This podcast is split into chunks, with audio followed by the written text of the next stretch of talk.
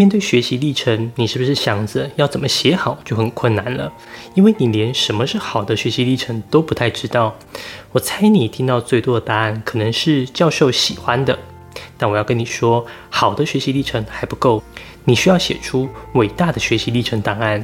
这是一个用生活实例提供专业辅导知识的频道，希望能够提供你在生活难题上的建议。我是 Forty Seven，每周八分钟云端辅导室陪你聊聊心理事。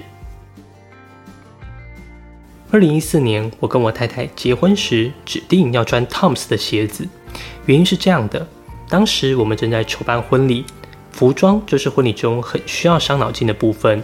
当时我们西装礼服都选好了，就剩下新鞋子的选购。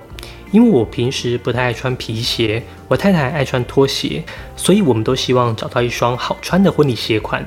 我们也走了好几家百货公司。每次进去试穿前，柜务人员就会很亲切地问我们的需求，并且帮我们挑选适合的鞋子。每次体验都很好，但我们心想再去下一家看看吧，会不会有更好的？这个想法却在 Tom's 的鞋店中发生了巨大的变化。当我们走进去 Tom's 的店中，告诉店员我们要买婚礼的鞋子，店员居然没有问我们的需求，也没有介绍他们的最新鞋款，而是问我们一个问题。你知道我们公司有个宗旨吗？当你买一双 Toms 的鞋子，我们就会捐一双给有需要的国家，保护他们的双足。我就问他为什么？店员说，因为他们的创办人布雷克麦考斯基到阿根廷旅行时，看到许多孩童因为没鞋子可以穿，双脚经常受伤发炎，才让他想开始为孩童募鞋的想法，因此开始了 One for One 的计划。在二零一四年，已经送出了三千五百万双鞋子了。当我们听到这个故事时，我跟我太太眼神示意了一下，连试穿都没试穿，就决定穿 Toms 的鞋子走进婚礼，还一口气买了四双鞋。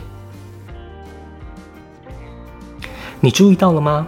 本来我们在乎的是好穿、好看的婚礼鞋款，但最后却被 One for One 的理念吸引，因为我们希望我们的婚姻是祝福别人的婚姻。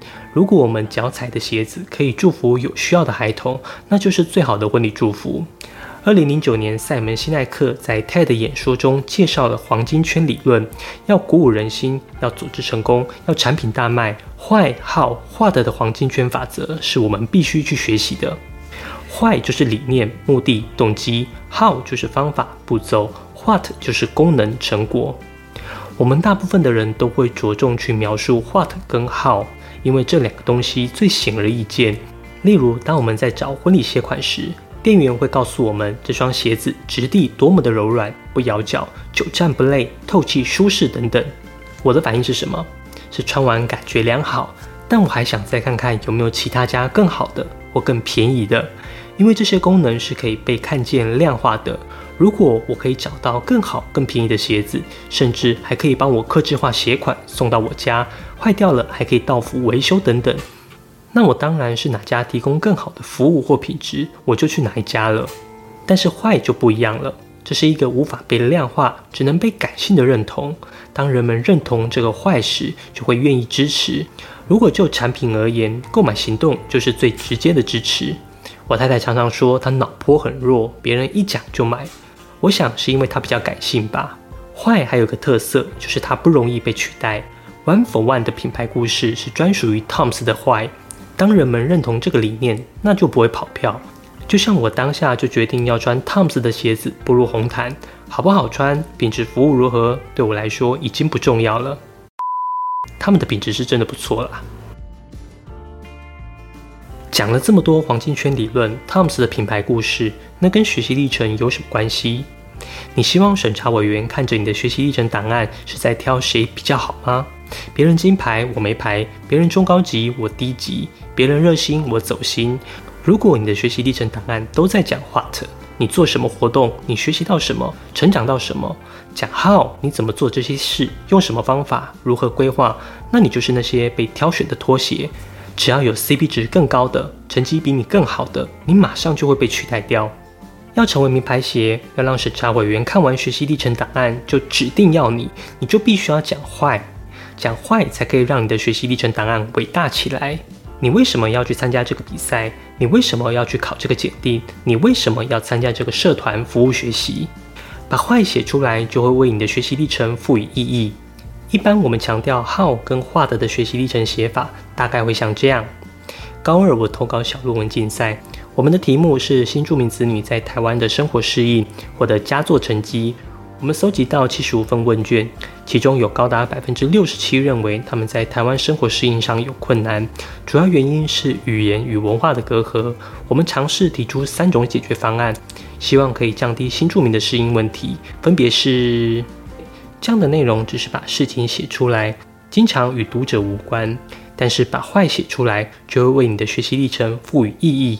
例如，我参加小论文投稿竞赛，只拿到佳作，但参加比赛得奖这件事并不是我的重点。我之所以会做这个小论文，是因为我对新住民在台湾生活适应的议题很有感触。我们家就是来自越南的新住民，小时候我就被同学嘲笑我是死外劳，我无法理解同学为何要这样针对我。或许我的家不是经济弱势，但我感觉到我是适应弱势。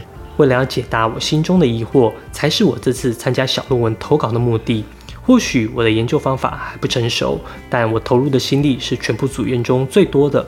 我一个人就搜集了百分之九十以上的问卷，并且连续花了三十个小时分析了这些问卷，且做出五页的分析图表。如果我们这次小论文档案重点都放在后面的研究方法与得奖事迹，那就是把自己当做便宜拖鞋一样，任由审查委员们挑选最优秀的学生。但当我们说出坏，我们的学习历程就会变得无可取代。无可取代还不够，你还必须伟大。这个世界上有太多东西无可取代，但这些东西我们也不一定会买来用。你知道一天上传到 YouTube 的影片数量，我们需要花八十年才可以看完吗？这么巨量的影片资料库，为什么只有少数会被记住？手机品牌这么多，为什么我们只记得 iPhone？因为这些都是伟大的作品。我们的学习历程没有行销预算，审查委员只会花五分钟时间看。这么多的限制下，最容易成为伟大作品的方式就是利他。当你的档案为了他人利益着想，促使社会进步为发想起点，你就有可能成为下一个具有影响力的潜力品牌，成为下一双汤姆斯鞋款。那你就非常容易成为审查委员心中的唯一指名。如果你需要有人协助你完成伟大的学习历程档案，你可以使用这套学习历程金牌写作课。这套课程会提供全新的标题、百字简介、摘要、内文等概念型模板，让你快速写出能让读者思考、教授记住，甚至自己也满意的学习历程。最近我也更新了 NOPQ 的全新写法，更符合高三生的需要。这门课限量两百名学员，现在只剩一百个了。三月开始，我将会专心服务我的学员，并且协助学员们落点分析、志愿选填。如果你愿意让我担任你的学习历程指导教练，我将会为你安排一个四周的学习历程制作计划，一步一步带你完成，让你不会不知道如何下笔。完成以后，我也会亲自协助你进行档案的修改，让你的学习历程变得无可取代，变得伟大起来。如果你喜欢这部影片，希望你可以点个赞，这样演算法就会推荐更多相同类型的影片给你。你也可以发了我的个人网站，里面也有许多免费的升学资讯。如果你有什么升学相关的问题，可以在下方留言，我会一一回复你。云端辅导室陪伴你生活大小事，我们下周见。